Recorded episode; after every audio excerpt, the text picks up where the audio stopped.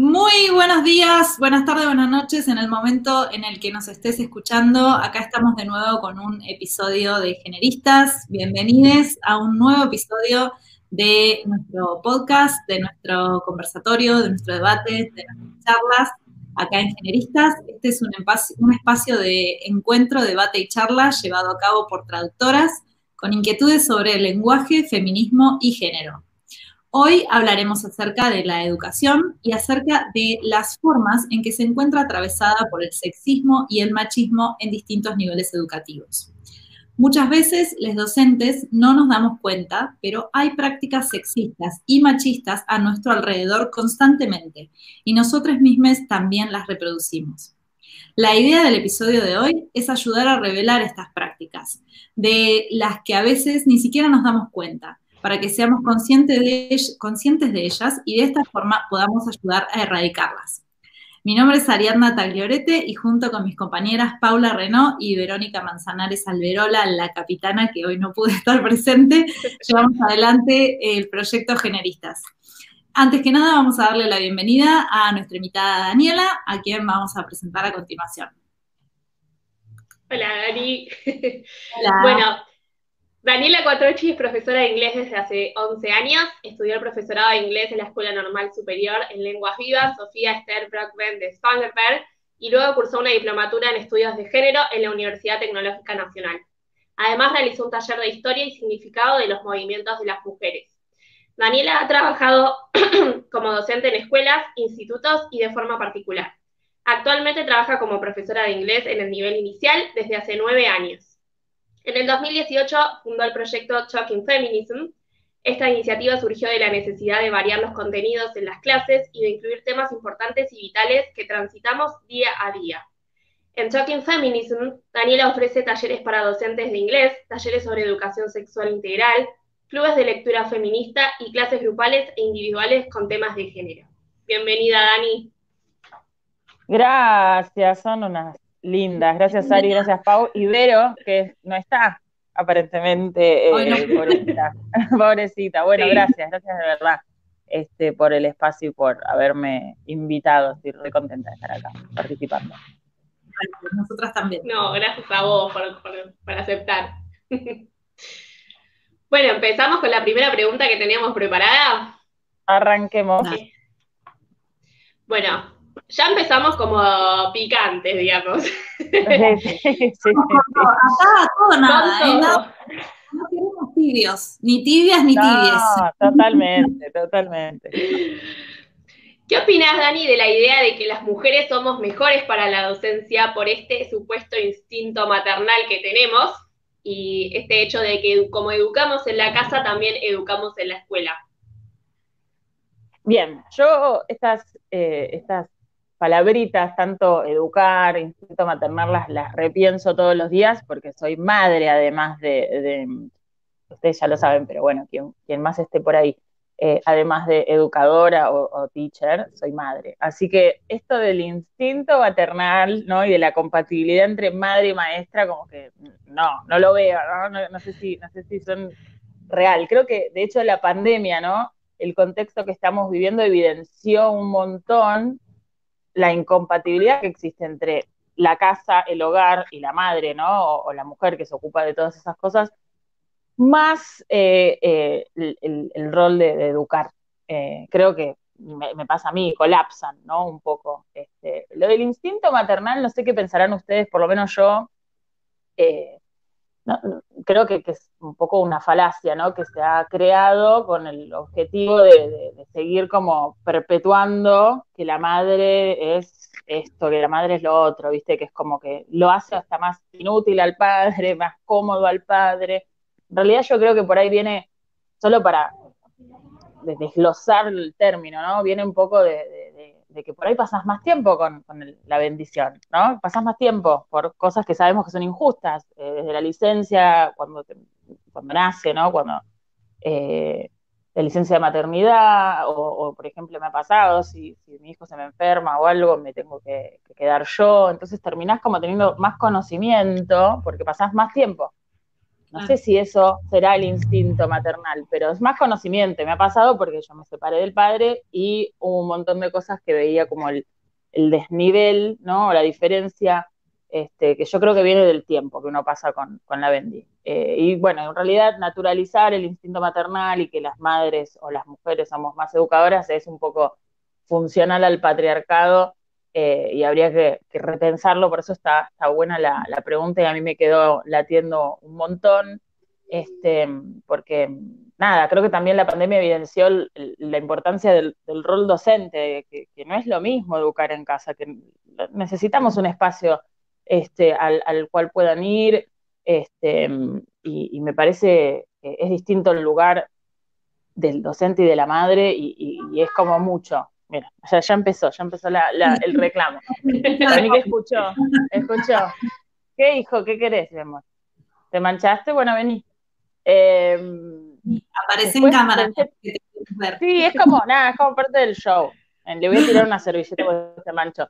Em, también creo un poco la, la, la, la, la, la, así, esto es así un poco la, feminización de la docencia, ¿no? Con todo esto de la maternidad que me, disparó a pensar un montón de cosas, este, ¿no? De la mujer, eh, bueno, me gustaría saber obvio lo que piensan ustedes, ¿no? Pero es lo que yo un poco puse en mi cabeza, pude ir pensando.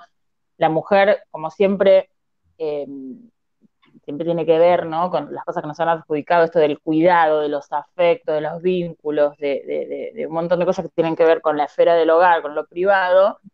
Este, que sabemos que es vital. De hecho, hace poco, no sé si saben que salió, creo no sé si del Ministerio de, Mujeres de Género y Diversidad, este, chicas, por Dios. No, tranquilo. Eh, eh, sí, no, vamos a hacer así porque esto es impresionante. Bueno, salió del ministerio una data que sacaba como el porcentaje medio real, ¿no? Del laburo que tenemos en casa las, las mujeres, las madres, ah, sí, una barbaridad. No sé si lo vieron. Es una locura. Y, es lo que sostiene todo, ¿no? Desde que los desarrollamos como individuos hasta la industria, o sea, el, mundo, ¿no? O sea, sostiene todo.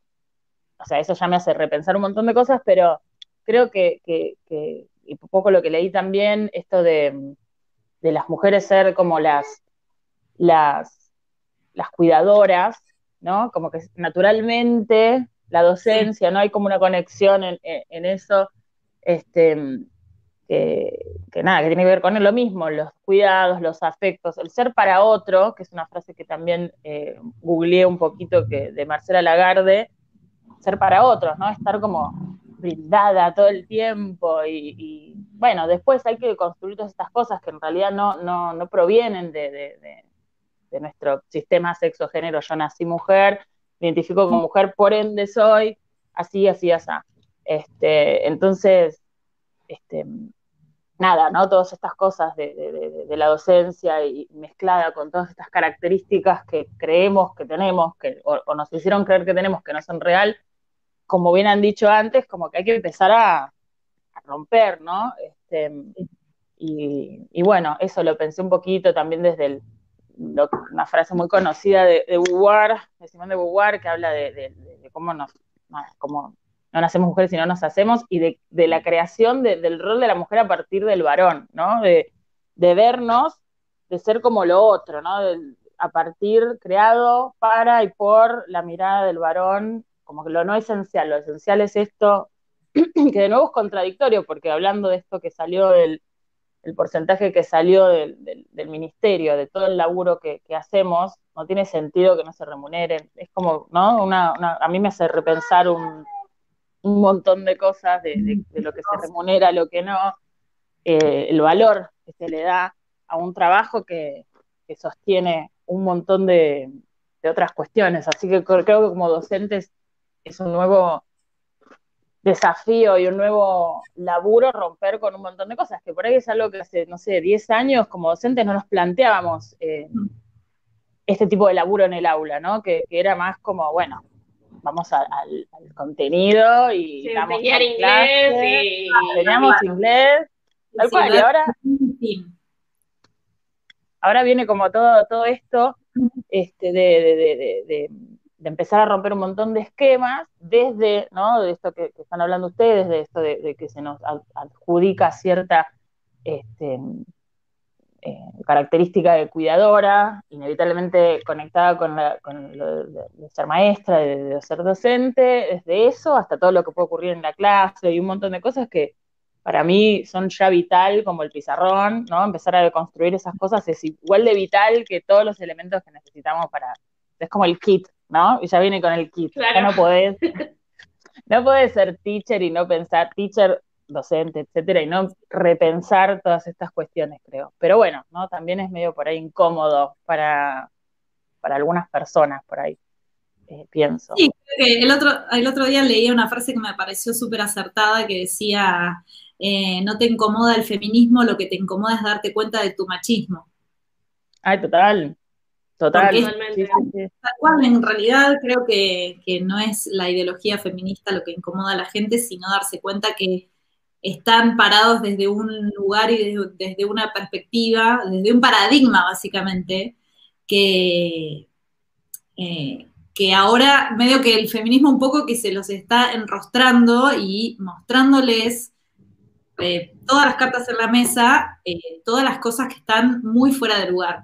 Por lo menos que, se que se lo empiezan a cuestionar. Y eso siempre, cambiar de paradigma y empezar a cuestionarte las cosas, siempre es duele y el feminismo incomoda, incomoda mucho. Creo que a todas las personas que somos feministas en algún momento como que fue un cachetazo en la cara decir, che, esto que está pasando no, no es tan normal como yo pensaba. Eh, es incómodo, no es lindo. Es incómodo. no, no, no. De hecho, me acuerdo de hace no mucho, eh, estábamos en un grupo de, teachers en, el cole y hace no mucho porque fue el principio de la pandemia que se generaban todos estos chistes con la alimentación y que, ah, ahora voy a comer un montón y las imágenes de gordura y todo eso que era sacada insoportable era.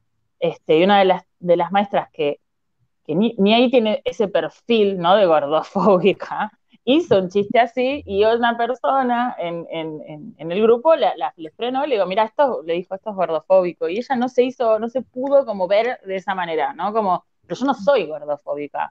Yo no, no estoy en contra de los cuerpos distintos o diversos. Bueno, pero este chiste sí, entonces es como, asumirse en cosas que, están como re ¿no? Y, que y es un retrabajo, ¿no? De, uno, para uno mismo, con uno mismo, con el otro, con los alumnos. Y es un retrabajo, no es ni ahí algo como, bueno, esta es la ESI, toma, te, la doy, aplícala. Es como todo un laburo de trasfondo que por ahí no se habla tanto. Claro, como puedas. No, es un laburo de trasfondo que, nos afecta como personas, no es que la somos docentes me pongo una capa de docente, voy a dar clase. Ah, tipo robot. Claro, claro, claro, claro, Este, Dani, em, ¿cómo, bueno, eh, ya te dijimos en la presentación que hace un montón de años que, das clases eh, de inglés. ¿Cómo, ¿Cómo nació Talking Feminism? ¿Cómo nació? Ya hace dos años, miren, eran como, era esta época un poco eh, hace dos años atrás que me empecé a, meter en estos temas por, o sea, por interés propio, ¿no? De, leer y todo.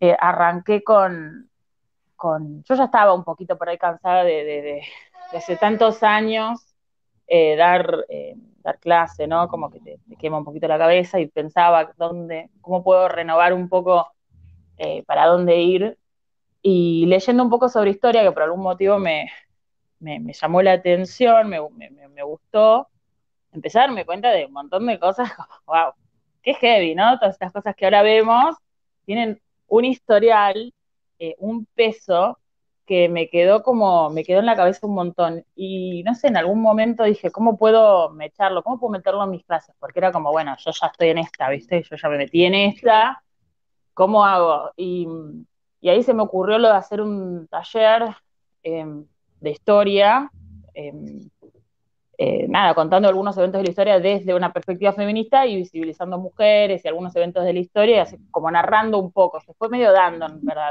sinceramente. ¿Un taller para tus alumnos o un taller para cualquier persona que quisiera? No, esto yo en ese momento no estaba dando clases particulares, o sea, estaba solo en el cole y en el consulado británico, en el British Council, en la parte del instituto o sea que laburaba para lugares, digamos.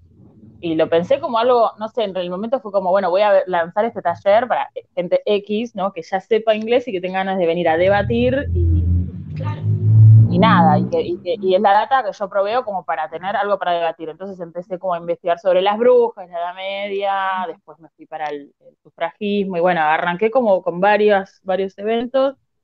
Y en el primer taller eh, vino un montón de gente, vinieron como 14 chicas esto fue en sí, sí, una banda. Un montón, ¿con el primero?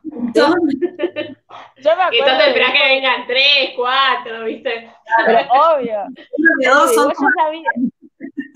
Tal cual, no, es que uno espera, espera lo peor, cuando arranca, viste, yo le puse mucha onda, pero esperé lo peor, como bueno, habían un par que se habían anotado, arranqué con el Instagram, pensé el nombre, empecé a meterle mucha ficha, ya iba por la calle tirando panfletos hacia un nivel piso, haciéndome de abajo. Y, y, nada, el taller dio muy bien, estuvo muy bueno, y después lo volví a repetir en febrero, y después arrancó como medio todo, ¿no? Como bueno, y además puedo tratar de repensar niveles, porque acercar el feminismo y el inglés, que eran dos cosas que uno quise toda la vida y otra que era como un interés mío y algo que milito y que hago, no tiene que ser solo por ahí niveles altos, ¿no? Porque ustedes ya sabrán que los textos y todo están en otro nivel, entonces como que empecé a pensar material para bajar eh, a niveles más bajitos, después con, eh, se dio alguna cosa online también, empecé a tener grupos en casa, de debate, de, gente que venía y charlas de, chicas, la verdad eran, éramos todas mujeres y charlábamos sobre temas y poníamos, entonces nada, en base a charlar yo daba algún feedback de gramática, mm. y era eso, como entrelazar eh, de repente dos, dos cosas que no pensé que se pueden entrelazar y se empezaron, se dio muy naturalmente también, hubo, ¿no? Un, y después de pensar un montón de cosas, después de dos años como que eh, me metí con teachers a laburar, a ver cómo ya ponerlo en un, por ahí en un ambiente más formal, no tan de, bueno, venía acá y tenemos una, ¿no? una clase individual, sino cómo, cómo lo podemos poner en el currículum eh, del cole o, o, en primaria o en niveles que ya tienen como un otro desafío. Y bueno, todavía falta. Sí, te iba a preguntar, iba a preguntar lo mismo que Ari. ¿Qué cosa? En los ámbitos académicos, porque viste que depende, por supuesto que depende de dónde uno trabaje, pero hay algunas instituciones que son súper conservadoras y no están... Tienen una bajada de línea bastante fuerte. Tal cual, por ahí no La verdad, no, eso es un tema porque me parece que hay que resolver un montón de cosas que nos exceden, porque está desde el momento que la educación sea religiosa, está bien que no la, la pública, ¿no? Pero hay un montón de escuelas privadas que lo son, ya con eso no puedes luchar mucho, porque es el padre que, o la madre que quieren llevarlos a, la familia, ¿no? Que quieren llevarlos a, eh, llevarles a los alumnos a la escuela, no sé, Sagrado Corazón de la Virgen y no sé qué, y bueno, es muy poco probable que tengan ese ahí o que sean abiertos. Puede que sí, porque la ESI es un derecho y debería estar igual, pero la bajada de línea va a ser mínima. Yo laburo en un cole eh, religioso, católico, y relaburan la ESI, digamos. O sea, depende, creo que más allá del colegio en sí, de quién, eh, de la directora o el director y la bajada de línea de ir, de los teachers, de todo el equipo, ¿no? En general, y de que estés avivada, que tengas capacitaciones y estés avivada en el aula para si surge alguna situación, estar medio alerta. O sea, el laburo lo hacemos los docentes. Por más que la bajada de línea, digo, por ahí en el aula estás vos y ahí te vas manejando. Pero nada, primero tenemos que asegurarnos que esté la ESI en todos los coles y que se dé bien, ya que es algo que sabemos que, no pasa. o sea, no pasa. Em, Mismo hay instituciones de formación docente que no dan ESI, que, me parece un horror. Tipo, ¿cómo vas a formar docentes y no darles ESI que es una ley? O sea, no es optativo, no, no sé cómo no, no entiendo, la verdad, no entiendo. No, no, no. Bueno, yo por ahí lo. Por las dudas, ESI es educación sexual integral, por las dudas. Sí, exacto, exactamente. Em, yo por cuando me pongo conspiranoica, por ahí pienso, bueno, eh, lo que quieren es eso, ¿no? Como que no no, no sigamos perpetuando injusticias y desigualdades, que sigamos teniendo límites desde la gente con pocos recursos a las mujeres, a las otras identidades, como que, que todo siga un poco en esa rueda. eso es cuando ya estoy medio conspiranoica. Y después digo, bueno, por ahí hay faltas, ¿no? De, de hay, hay, hay, imposibilidades, hay personas que no saben, hay personas que no pueden, hay personas que no llegan, como, o, hay instancias donde se va trabando todo. Eh, por eso creo que, que, es re importante que más allá de que la ley esté en la escuela o no en la escuela, que empecemos nosotros como, docentes a, a interpelarnos por el feminismo, por la perspectiva de género, por la ESI, por todo, y así surgen situaciones en el aula y uno tiene otras herramientas, otros cuidados, estar atento a cosas, ya para mí eso va a cambiar un montón. Estamos un montón de tiempo en el aula con, los nenes, con las nenas y los nenes. o sea, más que la familia a veces, ¿no? Como es una locura. Eh, ¿no? Si laburas en el cole todo el día, las maestras de mi hijo están más tiempo que yo a veces, o que el padre, te diría. Es como que, entonces, me quedaría más tranquila si son personas que, se manejan de cierta manera y no de otra. Pero bueno, eso es darles herramientas también a, la gente, no esperar que lo haga por, porque se le prende la lamparita o solo, ¿no? Hay que como ¿Y de qué formas vos pensás, eh, Dani, que la ESI puede ayudar a, disminuir el machismo y el sexismo? ¿Cómo, ¿Cómo, pensás vos que la ESI ayuda en todo esto?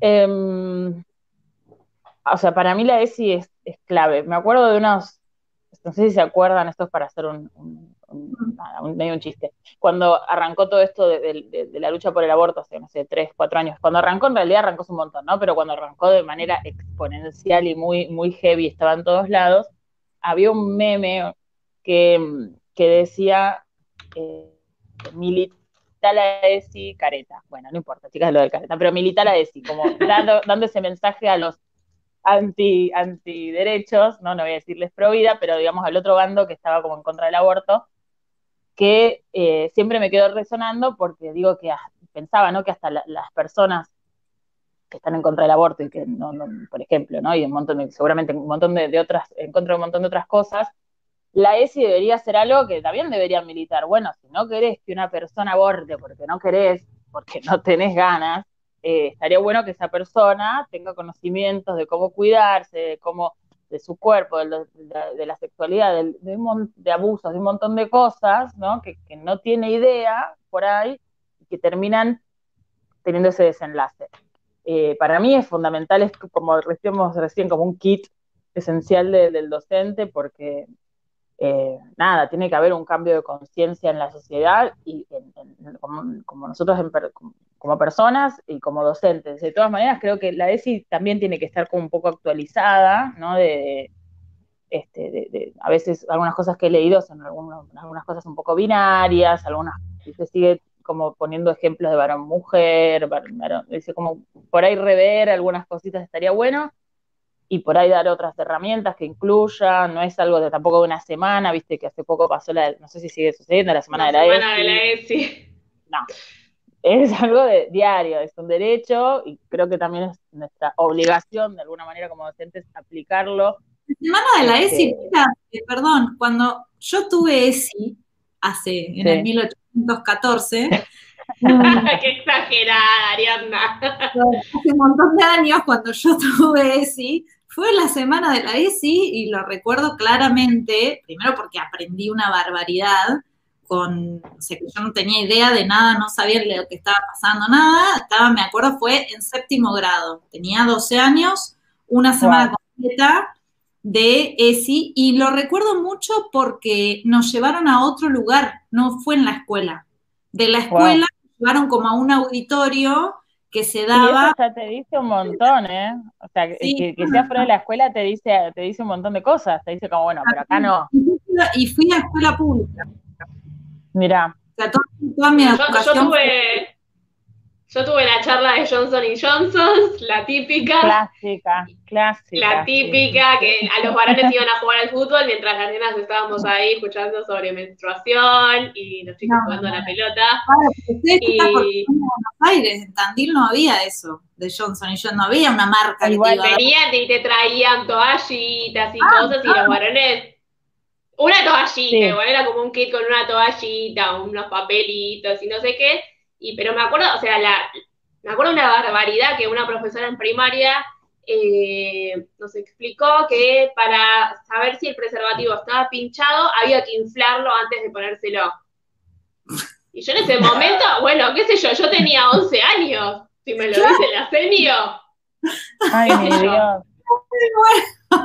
Me muero. Cuando lo transmití. familia a ver si tenía un preservativo Ay, pero es terrible. A mí me explicaron eso. Yo les juro que en ese momento para mí fue bueno, ok. O sea, tiene sentido. Pero, pero más vale, pero no te vas a cuestionar algo que te dice un docente. Es como un. o sea, no te lo vas a cuestionar. Eh, de hecho, esto evidencia tanto como la ESI afuera del cole, como en el cole no, como em, que la docente no sepa nada, eh, evidencia todo esto que estamos hablando de la importancia ¿no? de la ESI para, disminuir el machismo y el sexismo y la ignorancia, que es básicamente la madre de todo esto, eh, eh, el pilar de todo esto, porque son personas que no saben y, está bien eso, no es que no nacemos sabiendo, no, no nacemos deconstruidos, no nacemos recancheros, esi, pañal y esi, como que no, o sea, nacemos, ¿no? Digo, es una locura pensar que la gente este, ya sabe todo, ¿no? Eh, asumir esas cosas, entonces hay que eh, empezar a charlar más, ¿no? Entre nosotros, entre, los docentes. Me cuesta el lenguaje inclusivo, perdón. Eh, nosotros, docentes. Hoy estás, hoy estás como te cuesta, porque otras veces yo te escuché y estás como más. Sí, pero porque me relajo, estoy relajada me cuesta, por ahí si estoy más atenta. Eh, pero bueno, no se puede todo. no, tranquilo, igual. Relajada que está genial, así charlamos. Como sí, sí, sí. Claro, no me, puede, no me siento. Eh, pero bueno, sí, eso, eso es lo que pienso un poco. Hay que, hay que estar como conectados, hablando. Eh, la ESI tiene que formar parte de todo, de nuestras vidas, del aula. No, no podemos pretender una cosa sin la otra, ¿no? Tal cual. Sí, tal cual. Eh, Dani, ¿usas lenguaje inclusivo con tus alumnos? No, porque son nenes y nenas de tres años. Así que no. La bajada de línea en, el cole no es muy copada, en, el sentido, en el cole donde yo laburo, em, no es muy copada en el, en el lenguaje exclusivo con la E. Em, ah. a, mí me cuesta de por sí, porque en general si estoy en grupos o dando seminarios y todo, son todas em, chicas. Entonces ya directamente me voy para el otro lado, digamos, o sea, nosotras y bla. Claro. Eh, si estamos en un grupo por ahí de, docentes en el cole, por ahí sí, pero me cuesta, ¿eh? no es algo que lo tengo, o sea, por ahí digo mucho más, eh, hablo de eh, docentes, no sé, maestras y maestros, que tampoco me gusta. Igual lenguaje inclusivo, a ver, que tampoco es solamente la E o nada, hay otras maneras de buscarle la vuelta, por eso como que a eso también iba. a mí me cuesta un montón también, pero siento que hoy en día lo tengo muchísimo más internalizado de manera tan eh, persona me cuesta, por ahí me, o sea, digo todos y ya es una palabra que me hace un poco de ruido. Sí, como, eh, cómo lo cambio. Pero creo que eso es un montón, ¿no? Ya, o sea, no, es que nosotras, ponele, no decimos, no, nos falta práctica con el lenguaje inclusivo, pero, pero, no, estamos ni conscientes. Es como, es cuestión de ir poniéndolo en práctica. En mi cabeza yo tengo muy en claro, este, eh, digamos, las ausencias, las presencias de, las personas en el ámbito en el que estoy, o sea, estoy como re, consciente, pero me cuesta a la hora de, de ponerlo en práctica. A nivel inicial, por lo menos se rechaza un poco porque son chiquitos, chiquitas, y ponerle en algunas notas me ha pasado de querer escribir la X o la arroba o algo que sea como no la O, y hubo algún que otro, ¿no? Rechacín, o sea, y bueno, yo trabajo ahí, o sea, tendría que ver, entonces ahí por ahí me iba al lado de decir, bueno, los nenes y las nenas de sala de tal, no está tan mal, digo, me conformo. Es un, es un, es un comienzo, no sé, o reunión de padres, reunión de familias, digo, algunas cosas eh, se van como abriendo, pero tampoco uno puede esperar todo, ¿no? Como todo, todo el cambio de una. Hay un montón de cosas que tardan y el lenguaje inclusivo tiene mucho rechazo en, en, todo, ¿no? como que hay muchas personas que, lo, que, lo, que lo repudian eh, mal. Eh, pero bueno, porque nosotros por ahí nos cuesta, o a mí me cuesta, hablo por mí, me cuesta ponerlo en práctica, pero la conciencia está, o sea, tengo que, y aparte en inglés, vieron que, que no es tan en inglés el laburo. Mucho más inclusivo, es como mucho más fácil. Sí, ya que los no tengan género, es sí, nada.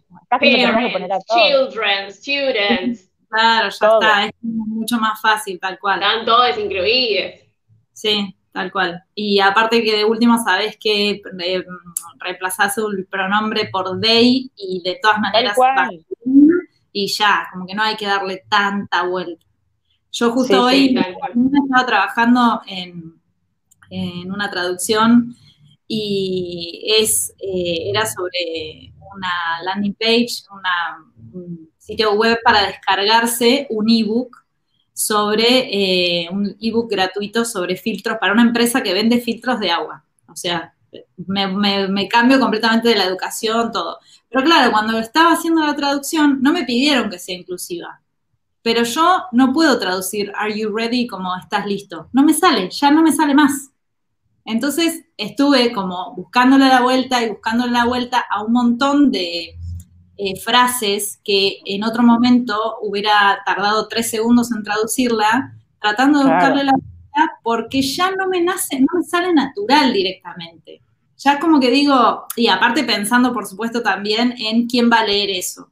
Si lo más probable, lo más probable es que sean mujeres las que van a descargar esa, esa guía, ese ebook. No creo que haya eh, demasiados hombres eh, a cargo de hogares que estén pensando ellos en que porque no tienen bien el pelo van a descargar un ebook gratuito a ver cómo funciona un filtro de agua. No creo que un hombre vaya a hacer eso. Capaz que van a ser los menos. Sí, sí, pero... sí, la minoría.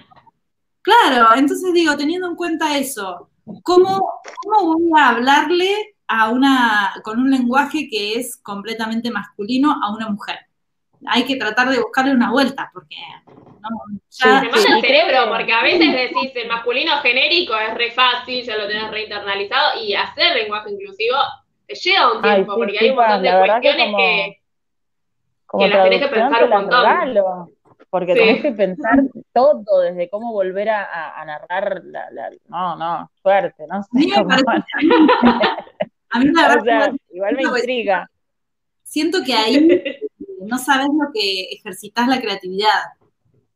Totalmente, sí. No, traducís, o sea, obviamente no traducís literal, porque no traducís literalmente, pero el mensaje es medianamente el mismo. Por ejemplo, doy el ejemplo de ese caso de cómo lo resolví, eh, que tenía dos maneras. Decía, ¿Are you ready? en inglés, y, pensé, bueno, puede ser, empezamos, en, pregunta, ¿empezamos? Sí. Are you, ready? Es obviamente, ¿estás listo para empezar o estás lista para empezar? No voy a poner liste porque la persona no, eh, no me lo... ni se entiende, no, no. no Queda raro quizás para alguien que no maneja el lenguaje inclusivo. No era para español de Estados Unidos, o sea, no, nada que ver. Entonces puse, empezamos o barra te sumás. Y ya está. Y no hay tanta, digamos, no, no hay que eh, rechazarlo de, tal manera porque la E es la muerte. Hay un montón de maneras de buscarle la vuelta. Sí, tal cual. igual me parece que es re clave la voluntad, porque eh, en ese caso vos estabas como muy comprometida con, con eso, ¿no? En, decir, bueno, yo esto lo voy a resolver de otra manera que no sea mm. eh, hablando en el genérico masculino como que estaría buenísimo y, y le buscaste la vuelta y está la voluntad, que no no, no sé si está en todos lados, ¿no? También es... no, es que el masculino genérico es más fácil, es, más fácil, es una realidad. Tiempo, esa en UNE, buscar si quiere reproducir ese masculino genérico o Igual, sí, yo creo que, hay que pensar el lenguaje inclusivo en las distintas, por lo menos en lo que es educativo, como en distintas instancias, tipo hasta, hasta dónde llegar eh, o hasta dónde realmente importa. O sea, digo, en el día a día uno como, como docente lo, lo puede aplicar explicarlo como quieras, con tus pares y demás, me parece que está perfecto, pero en lo que es los de las notas que se mandan, eh, reuniones y cosas así, habría que como repensar según el nivel. Entonces, para mí, que hayan cambiado reunión de padres a reunión de familias es un montón, porque hace dos años seguíamos diciendo reunión de padres y, no, señor, no. Eh, sí, aparte, no hay señores, no hay padres. En general, encima ni siquiera los padres son los que van, son mucho más las madres las que van. Ni siquiera, ni siquiera claro. Son madres. Ni siquiera, es como ya, es como un delirio, es como ya, bueno, mira, te estoy como chicaneando, ¿entendés? Porque no solo, si fuese miti miti, eran, siempre fueron como, lamentablemente, ¿no? Por, un montón de cosas que ya venimos charlando, las madres o las mujeres, las que forman más parte de lo que es el ámbito educativo de, sus bendiciones, este, entonces ya hacer eso o hablar de los chicos y chicas de nivel inicial, para mí es un montón. O sea, considerando que trabajo hace 10 años de nivel inicial y que hace dos, ponele, se estuvo hablando de otra manera, es un montón. Pedir la E u otro tipo de cambio, que sea, ¿no? Como eh, más... Sí, hay que dar tiempo también. Hay que dar tiempo, sí, para mí esto es clave, porque por ahí en unos años sí se empieza a, repensar o salen otras opciones o, la E se empieza, o la E o, lo que fuese se empiece a, poner más en práctica y que haya menos rechazo, pero ya es un montón, ¿no? Eh, hay que ir como viendo en cada nivel cómo se va plasmando o adaptando. En la, en la survey, en la encuesta esta de UNICEF que mencionabas de UNICEF Argentina, estaba leyendo acá que, por ejemplo, para el apoyo eh, a las niñas para realizar los deberes, en un 68% son las madres las que les ayudan y en un 16% eh, los padres es como terrible la diferencia eh, del porcentaje que hay en, cómo se involucran eh, los padres. Es abismal la diferencia, 68 a 16 es eh, mucho. Sí, sí, sí. Ahora, o sea, no sé en realidad, en, la vida normal, digamos, en el, en el, mundo no apocalíptico, pero en la pandemia me pasa, hello, que en, la pandemia me pasa, me distraigo, me distraigo. En la pandemia me pasó que, mi hijo tiene eh, clases, encuentros online em, eh, en, el tiempo laboral, o sea, uno a la mañana, otro a la tarde, y qué voy a decirle al padre que salga del trabajo y se venga a, dar, a dar clase con, o sea, digo, ¿no? Como que yo me tengo que hacer cargo, no me queda otra. Este, en las reuniones de padre, por mismo por también eso, por este, trabajo o, horarios o todo, termino, o, yo trabajo en la misma escuela donde va mi hijo, termina siendo más cómodo que yo esté. Siempre, igual, nada, son, digamos, no excusas, pero ponele, ¿no? Porque la verdad es que ya fue, o sea, si uno tiene ganas de estar involucrado de igual manera, ¿no? Porque somos 50 y 50, somos igual, eh, o deberíamos de serlo, no importa, no importa nada, ¿no? terminás como haciéndote cargo de tu parte. Me parece que siempre hay como cositas que hacen que, odio hablar del varón, de así como la cosa binaria, ¿no? Pero de que terminan dándole esa comodidad de, bueno, yo me encargo, o bueno, yo estoy, y, y no, también requiere, por lo menos desde mi experiencia, un laburo de delegar bueno, fíjate, ¿entendés cómo haces? O, o, venís, si no venís vos no va a haber nadie, cosas así, ¿no? Como de empezar a romper la comodidad, porque también es eso, ¿no? De, darles comodidad a ese rol más pasivo que tienen desde un montón de lados, pero también por ahí, de este lado que hablamos de, de, lo que se involucran en la escuela, eh, delegando, ¿no? o, o sea, lamentablemente es delegar, porque, o sea, no quiero que se hable de esa manera como, mirá, pero, pero es real, es un poco la realidad también. Pero bueno, hacemos lo que podemos, supongo que, irá cambiando con el tiempo. Esperemos. por favor. Estamos un poco ajenas con Pau porque no tenemos niñez. Entonces. mejor, mejor. Ay, no. no, lo amo, lo amo, pero bueno. Lo vemos, que conocemos casos de, sí, sí de padres y madres eh, que se separan y demás, pero bueno, es otra cosa cuando te toca vivirlo en carne propia. Sí, es un tema, es un tema. Igual nada, obvio que en chiste, chicas, pero bueno, mejor, mejor. háganlo cuando tengan ganas. Claro, cuando tengan ganas. Muchas. Sí, tienen ganas. Pueden contener, si es que llega, sí, por supuesto, por supuesto, por supuesto. Bien, Sí, dale, Pau.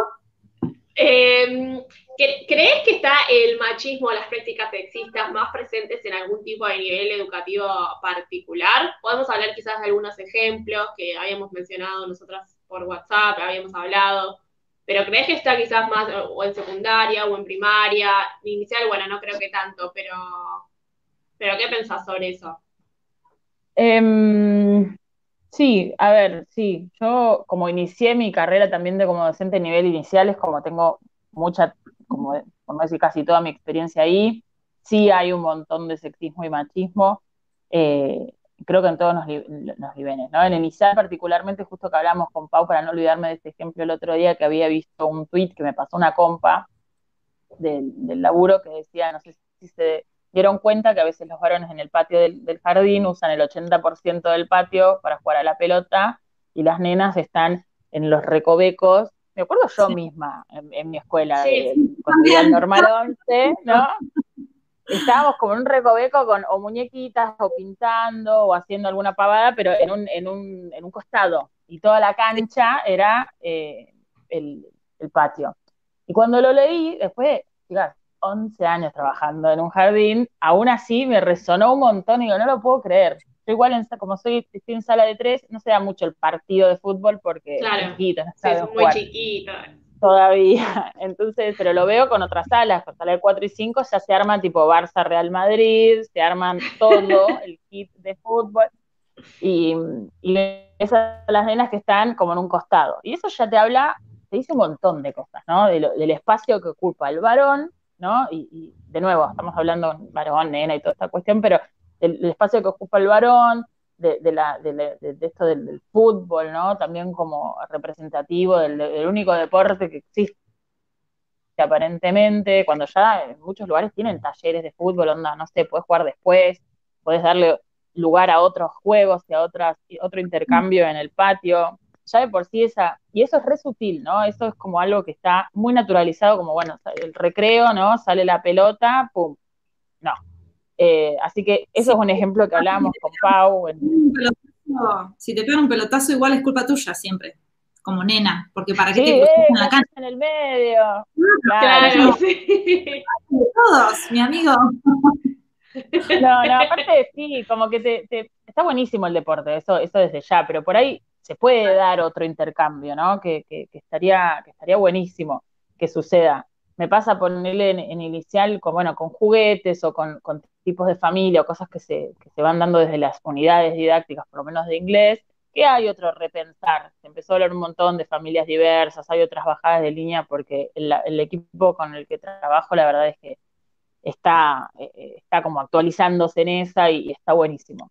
Em, después yo lo que creo que pasa es que se empieza a acumular, esto es una teoría mía, ¿no? No lo sé, acumular esa ausencia de o ausencia de información, depende en, la institución o colegio en el que estemos, y por ahí eso sumado a la edad, ¿no? Y las hormonas y todos los cambios del, em, sector medio, del, nivel medio en la secundaria, hace como que se, se evidencie un montón más, ¿no? Que hay ideas, pero bueno, también es la edad, que hay otras otras cosas que van sucediendo, ¿no? Y, por ahí esa, la acumulación en todo el recorrido escolar de un montón de ausencias o de silencios que hubo o de poca charla que hubo en temas y después para mí eso pasa en el nivel medio, se empieza como a, se evidencia, ¿no? Sale como la piel, sale, sale, sale a flote.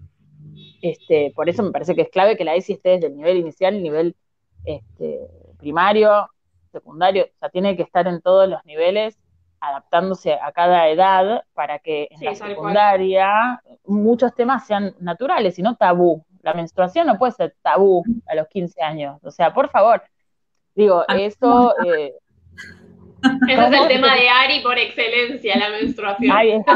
bueno. sí, sí, sí, es que no, yo no, no, no. Me empieza, me, aparte me empieza a hervir la sangre cuando empiezo a escuchar. es que es muy, es muy terrible.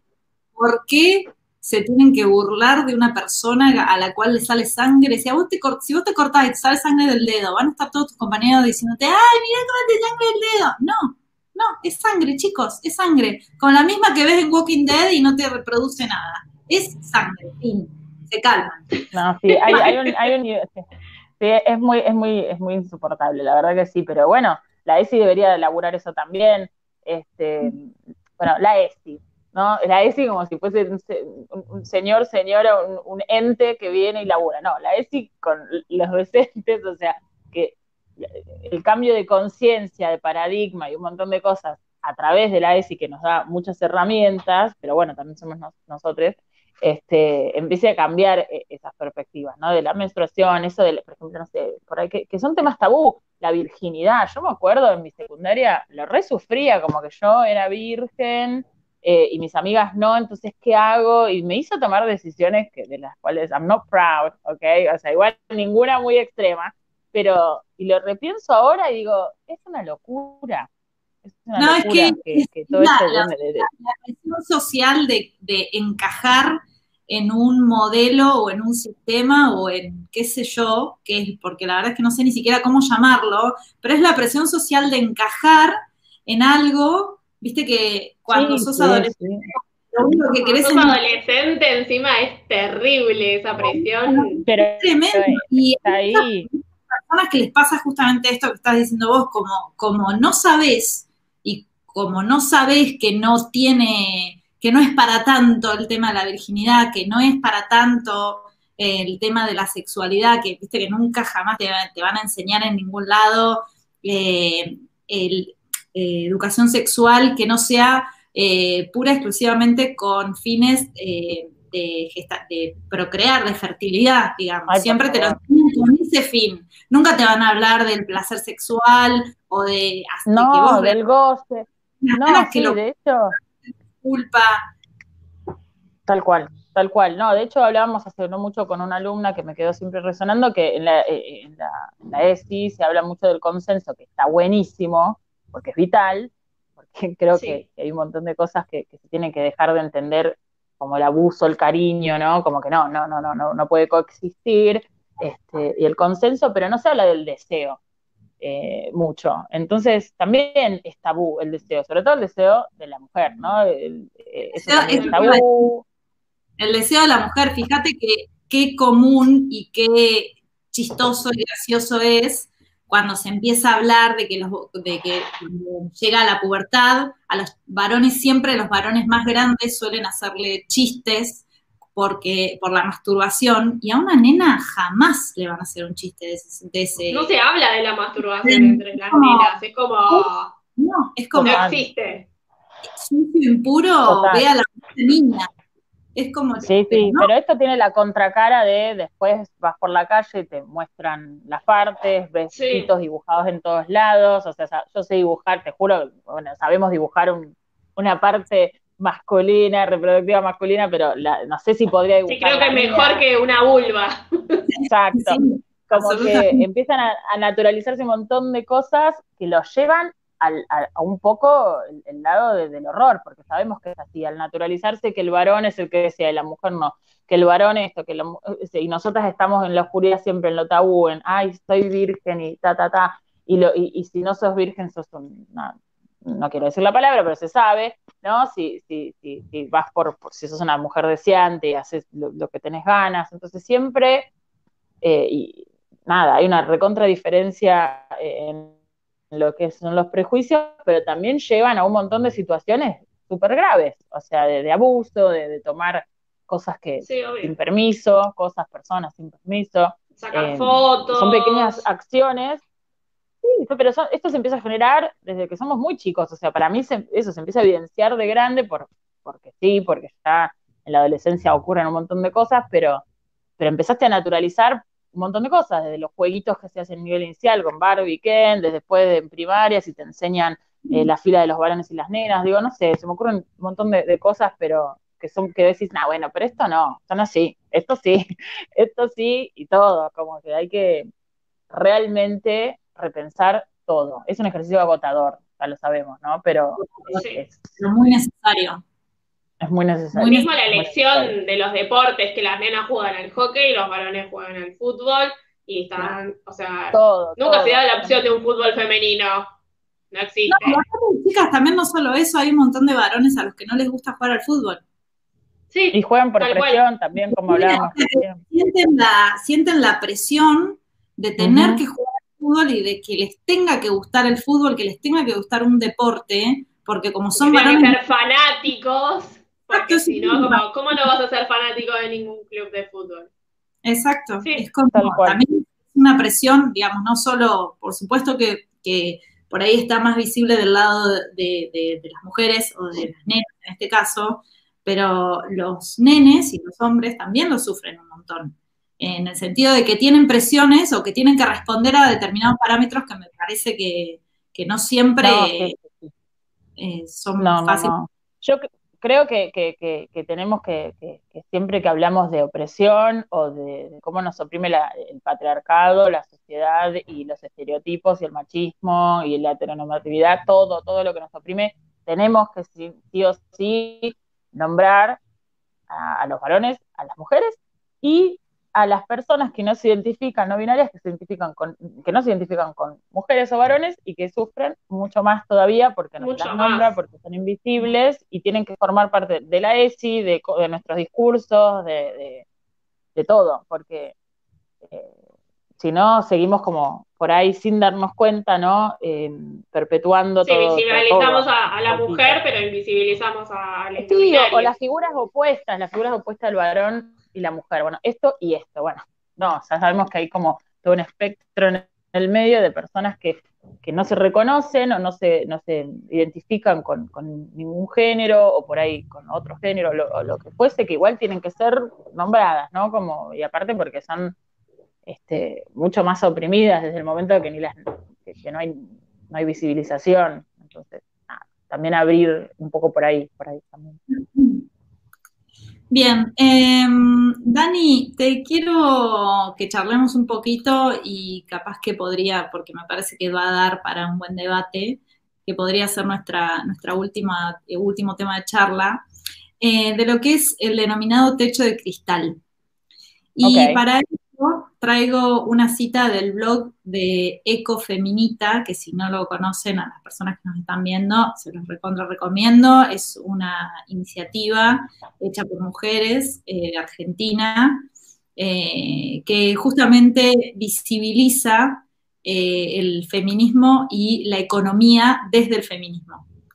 Y en el blog de Ecofeminita dicen, se suele llamar techo de cristal al fenómeno que explica por qué las mujeres que cuentan con cierto nivel de educación y experiencia no crecen en sus ámbitos de trabajo a la par de los varones, con igual y en, en muchos casos menos calificación. Yo te quiero preguntar, en tu caso, si sabes, y Pau, vos también estás muy, muy en el tema de la docencia, ¿existe el, techo de cristal en el ámbito educativo? Eh, sí, yo creo que sí. Eh, existe en, todos los ámbitos, ¿no? Existe en el ámbito educativo, sí. Por un lado, em, yo lo que vi desde mi experiencia por ahí es que, em, les cuento como para por ahí que se dé el debate, en jardín, por ejemplo, hay mucha más maestra mujer, este, y las directoras, las directoras, las secretarias son todas mujeres. En secundario y en primero ya empiezan a ver como figuras en cargos altos como eh, director, eh, que son dos varones el de primaria y el secundaria ya son dos varones. Entonces, a mí me da que pensar un poco por ahí, porque tiene, tiene que ver con el nivel, este, y hasta dónde, o sea, yo por lo que sé, en, nivel inicial de, mi cole, las personas que llegaron a ser rectoras o vicerrectoras o directoras, directoras son maestras de 25 años de carrera y que eventualmente han llegado a ese a estatus, digamos, o sea, a, ese poder o a ese rol o a ese puesto. No sé si sucede lo mismo en secundaria y en primaria, no sé si existió, esto es un poco prejuicio, un poco no, bueno, pensémoslo, eh, unos 25, 30 años de docencia para que el varón llegue tan rápido, digamos, a un cargo de, poder, digamos, o de, toma de decisión. Eh, así que eso nada, eso me da a pensar un poco. De todas maneras, a mí, esto es un tema aparte, por ahí da o no da, pero a mí me, hace repensar un poco lo que es el hecho de cristal, porque mm, inevitablemente pienso que para tener un techo de cristal hay que tener un trabajo, ¿no? O sea, empezamos por, lo básico. Entonces, está buenísimo hablar del techo de cristal, es re importante, pero para mí tiene que, para mí tiene que venir de, de la mano de cupo trans, laburo trans, por ejemplo, y de, bueno, cómo podemos insertar un montón de gente al, trabajo que no tienen la posibilidad ni siquiera de tener un trabajo. O sea, no les digo que el techo de cristal es un lujo o un privilegio, pero casi, porque siento que, al estar hablando del techo de cristal ya estás hablando desde una posición de tener un trabajo que lamentablemente en este momento es un privilegio, ¿no? Eh, que no, no, por eso yo me tengo que conformar en un rol o en un puesto que no quiero estar o no merezco estar.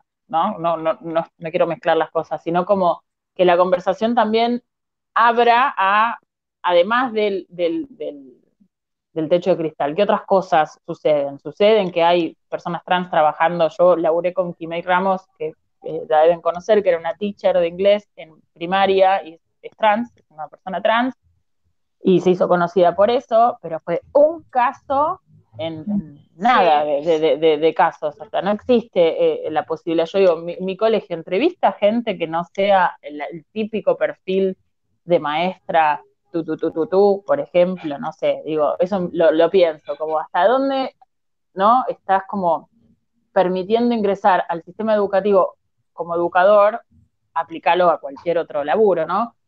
¿Qué tipo de gente entra? ¿No? Y qué tipo de gente se queda afuera. Eh, para mí eso es una charla que tiene que venir a colación del, techo de cristal, que, es re importante también, pero nos sitúa en un lugar un poco más privilegiado, ¿no? Desde el momento que tenemos laburo. Acceso a un trabajo, sí. Y sí, eh, pero igual hay que seguir, ¿no? La lucha no, no, termina ahí, no es bueno, yo ya como soy privilegiado con mi trabajo me quedo acá. No, tiene que existir, pero tiene que venir de la mano de de otra charla también, ¿no? De, los espacios que ocupan otras personas en, los ámbitos, de, la poca diversidad que hay, de, que, no sé, por ahí si vivís, yo estoy segura que si, yo viviese en una villa, ¿no? Y por ahí tuviese otro color de piel y voy a una entrevista de, trabajo, no voy a tener las mismas oportunidades, aunque tenga los mismos conocimientos que otra persona. Por ahí tendría que mentir, porque, no sé, lo digo desde el... Claro sí, sí, o sea, digo, eh, hay un montón de cosas, lo veo en, mi experiencia, dudo que sea todo igual, ¿eh? No, no, ojalá que no, pero digo, de mi experiencia del cole, como que buscan cierto perfil, este, ciertas cosas como para, ¿no? Tener cierto, eh, no sé si estatus, pero cierta imagen, ¿no? De, lo que das, porque laburás con familias y todo, entonces como que querés crear cierta imagen desde, ese lado y contratás ciertas personas. Entonces ese proceso deja fuera a otras y, bueno, a mí me pasa, por ejemplo, que, no sé, estoy en sala de tres hace un montón de tiempo y, por, por, A o por B, porque necesitas el título de maestra jardinera, yo no pude, estoy hace más tiempo que por ahí otras personas en el cargo, no puedo avanzar, igual no quiero, no quiero porque me gusta donde estoy, pero no puedo avanzar, con él. Entonces hay ciertas eh, burocracias o, parates o trabas, que por ahí no sé si tendrán que ver con el techo de cristal, porque no es que un varón me lo, me lo ha quitado o, que tiene que ver con mi género, pero hay un montón de, cosas que, que van sucediendo en el ámbito educativo que te frenan, te van poniendo freno. O tu perfil, o tu experiencia, o que, o, eso, ¿no? O que haya alguien que, como esto que les comenté anteriormente, que por ahí en, primaria y secundaria hay varones en, cargos altos de director este, que no sé de dónde habrán sacado su, carrera. Dudo que hayan estado 20 o 30 años em, haciendo la docencia ahí, poniéndole el cuerpo como hicieron en inicial. Pero bueno, no sé, no sé qué piensan ustedes o qué les ha pasado en su experiencia eh, laboral también. Acá viene la venta. Yo creo que es es un ámbito más de, mujeres. ¡Hola! No le gustó la cama, no le gustó la fama. que es un ámbito más de mujeres también por todos los prejuicios que hay. Eh, no sé cómo decir esto sin generalizar, pero bueno, como que hay muchos casos quizás de abuso dentro de las escuelas y en general son eh, estos abusos dados por hombres, por docentes hombres entonces también hay como un prejuicio contra eh, los hombres para entrar al ámbito educativo, sobre todo en, lo que es el privado, el, ámbito privado. Em, creo que eso existe, pero a la vez, no sé, por ejemplo, el otro día estaba en una clase em, y estábamos hablando sobre, bueno, distintos temas y una chica comentó que eh, ella tenía un compañero hombre y que a ese compañero hombre como que lo tenían de favorito, que como que por ser hombre le daban un montón más de beneficios, con, por ejemplo, poder faltar o poder hacer un montón de cosas que a las mujeres, a todas las demás, no se los daban. Entonces, como que, viste, me quedé pensando, como que, bueno, por un lado no pueden acceder quizás por este, este prejuicio de que son potenciales abusadores o no sé qué, pero por el otro cuando ingresan eh, me están diciendo que tienen beneficios que las mujeres no tenemos. Si, entran, ¿no? como vos decís, si entran al, sistema educativo, se les da la posibilidad y estamos en el mismo puesto, el varón, digamos, en este caso, este, es súper copado y tiene todo, y va a llegar mucho más rápido probablemente, o va a tener más oportunidades que, por ahí este, una mujer, seguro. Sí. Yo creo, que, yo creo que es un poco, no sé tanto, bueno, no tengo la verdad mucha experiencia en el ámbito educativo en nivel inicial, primaria y secundaria, eh, porque casi siempre yo trabajé, cuando estaba en Argentina, ahora hace seis años que no vivo en Argentina, pero trabajé en instituciones privadas, en institutos, eh, siempre que di clase fue para, privados y que solamente eran de inglés y que tenés, tenés un techo, no de cristal, tenés un techo ahí de crecimiento porque es una institución privada bastante chica. Lo que sí me parece es que en el ámbito académico, en la universitario, sí creo que hay un poco más de, eh, que puede llegar a haber un poco más de sexismo eh, en los cargos ejecutivos de las universidades, por ejemplo, de las universidades nacionales. Eh, me parece, estoy hablando así todo completamente desde mi opinión, pero me parece que en el ámbito académico universitario sí se da un poco más esto de que el profesor universitario tiene un poco más de prestigio y la profesora no sé cuánto lo tiene. Y eh, los directivos, los rectores de universidad, normalmente de las universidades eh, más importantes de Argentina, suelen estar llevadas adelante por un directorio de, hombres o de en su mayoría hombres.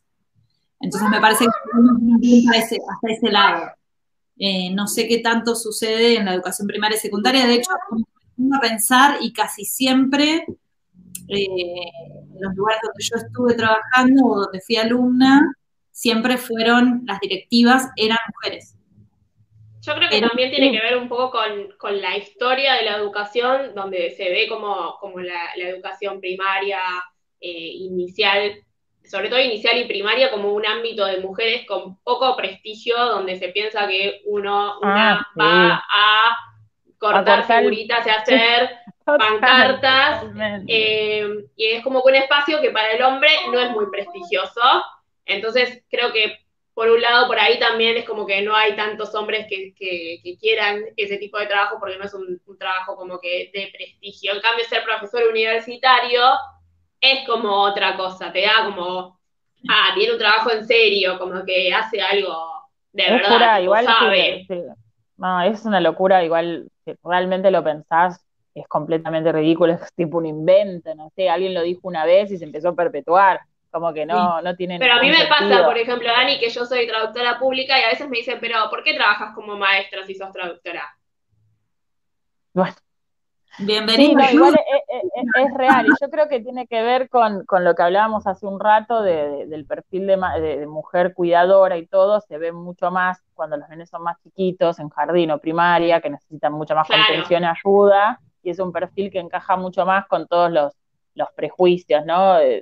Eh, con todas estas características impuestas culturalmente a la mujer, encajan mucho más con nivel inicial y primaria. Ya en secundaria, cuando ya son más grandotes, grandes, o digo, no necesitas por ahí lo mismo, entonces ya empezás a ver que a medida que avanzás, ¿no? Eh, existen más profesores varones, yo me acuerdo de muchos más varones en mi secundario y ni hablar en el sí, o sea, como que siempre por ahí hay más mujeres, pero empezás a ver más varones porque ya sos grande, ni hablar el tema que es un poco picante de de, que los, los abusos es, real, no quiere decir que no haya mujeres que hayan abusado, sabemos de, historias, abusado en cualquier sentido, ¿no? Desde maltrato y todo, obviamente que las hay, pero que va más allá del género, pero que, que va con el prestigio, que va con el cuidado, seguro, y con todas estas eh, cosas que se van generando, ¿no? Como eh, esta no charla, lo, como que lo que se habla por atrás, que se, va generando, que no lo hablas directamente con los pares, pero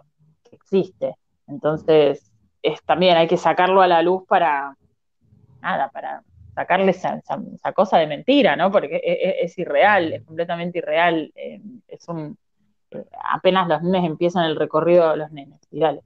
Los nenes, las nenas, les nenes, eh, los infantes empiezan el recorrido escolar, eh, es re importante una buena, una buena contención desde que son eh, peques, ¿no? Como no, no, es para desmerecer, es donde empiezan a, formarse, a formar su identidad, es como no es algo así nomás. De hecho, hasta en un punto es mucho más importante que, por ahí de la facultad o, el profesorado, que ves que hay teachers que vienen, te dan el, bueno, esto es así, grammar es esto, tú, tú, tú, tú, nos vemos en Disney y se fue.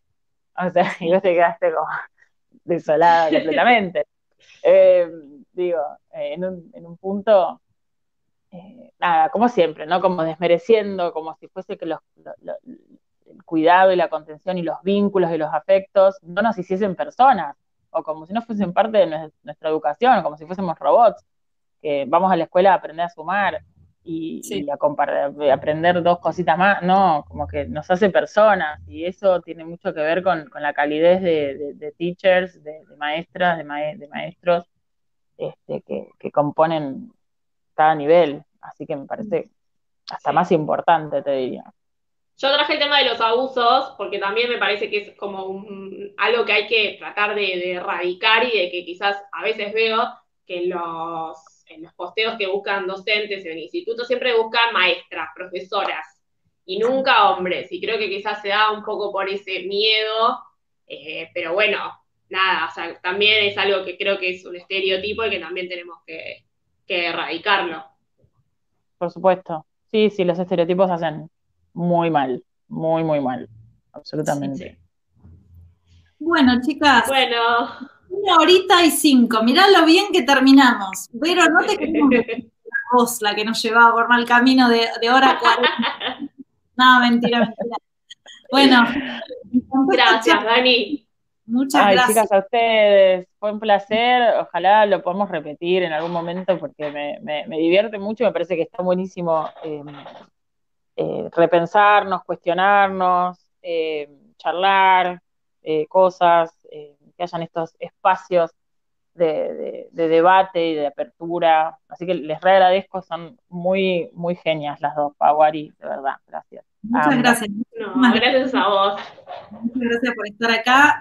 y para cerrar, ya en el último episodio de Generistas, para las personas que, lo vieron, los que no lo vieron lo pueden ver en nuestro canal de YouTube, que es por donde estamos transmitiendo en este momento, y además también nos pueden encontrar como generistas en Spotify. Eh, el último episodio fue de educación menstrual, así que yo estaba en mi salsa, literalmente. Eh, em, en, este, en este episodio presentamos por primera vez nuestro servicio de generistas, que es de eh, edición inclusiva de textos. Así que, Pau, si querés, te invito a que nos cuentes un poco de qué se trata. Dale. Sí, les voy a leer lo que tenemos preparado. ¿Te gustaría que la comunicación de tu empresa o emprendimiento tenga perspectiva de género? ¿Pensás que tu empresa o emprendimiento debería hablarle a todos los géneros sin distinción, pero no sabes cómo lograrlo? ¿Estás a favor del lenguaje con perspectiva de género, pero todavía no te animás a comunicarte con la nueva tendencia de utilizar la letra E? No te preocupes. Desde Generistas y en colaboración con la empresa de traducción Purple Audiovisual Translations, en la que trabajo junto a mis compañeras Arianda y Verónica, te presentamos nuestro nuevo servicio que llamamos Edición Inclusiva. ¿Qué es la edición inclusiva? Es un servicio que consiste en una consultoría de idioma con perspectiva de género. Te ayudamos a mejorar toda la comunicación escrita y oral de tu empresa o emprendimiento para que encuentres tu propia voz sin dejar afuera a ningún género. ¿Por qué te decimos que encuentres tu propia voz? Porque en el afán de subirte una tendencia en constante crecimiento como es el lenguaje inclusivo, es muy importante que tu comunicación no suene forzada ni mucho menos falsa. Cuando te comunicas con tu público, ya sea en tus redes sociales o en tu sitio web, es clave que puedas transmitir confianza y profesionalidad. Sea que vendas un producto o un servicio, y si de repente tu discurso cambia por completo y suena forzado, corres el riesgo de perder credibilidad. Esto no te puede pasar. Por eso te presentamos nuestro servicio de edición inclusiva, en el que te vamos a brindar estrategias para que nadie se sienta fuera de tu comunicación. Si conoces a alguien a quien pueda interesarle este servicio o si te interesa para tu propio negocio, no dudes en contactarnos. Nos puedes escribir por Instagram a Grupa Generistas o nos puedes mandar un email a generistas.gmail.com. Y si no, bueno, nos puedes hablar a Ari, a Vero o a mí y también te podemos ayudar en lo que necesites. Exactamente, genial, Pau. Ah. Genial, bien. hermoso, hermoso, hermoso, hermoso. Buenísimo, bueno, ya saben, nos pueden encontrar en, Instagram como arroba generistas o nuestros Instagram personales. El mío es arroba aritaglio y el de Pau arroba pola english, ¿no? Sí. Genial. Y Dani de arroba talking feminism, viste que ahora la gente se presenta con arroba. Hola, ¿cómo andas? Ay, Dios. Pero bueno. Tremendo encontrar, eh, nos pueden encontrar online y en nuestra compañera Vero, que hoy no pudo sumarnos, pero que está siempre firme presente, arroba de Media Translator. Eh, ahí nos pueden encontrar todas en las redes, por supuesto con nuestros nombres completos también estamos en LinkedIn y en Facebook, así que ahí nos pueden encontrar a todas. Estamos en todos lados, así que si nos quieren encontrar. Hasta la sopa. Muchísimas gracias a todas las personas. Gracias, Dani. Gracias, Dani, por estar Y gracias a todos por vernos. Muchísimas gracias y nos vemos en el próximo episodio de Generistas. Un abrazo grande. Adiós. Bye bye.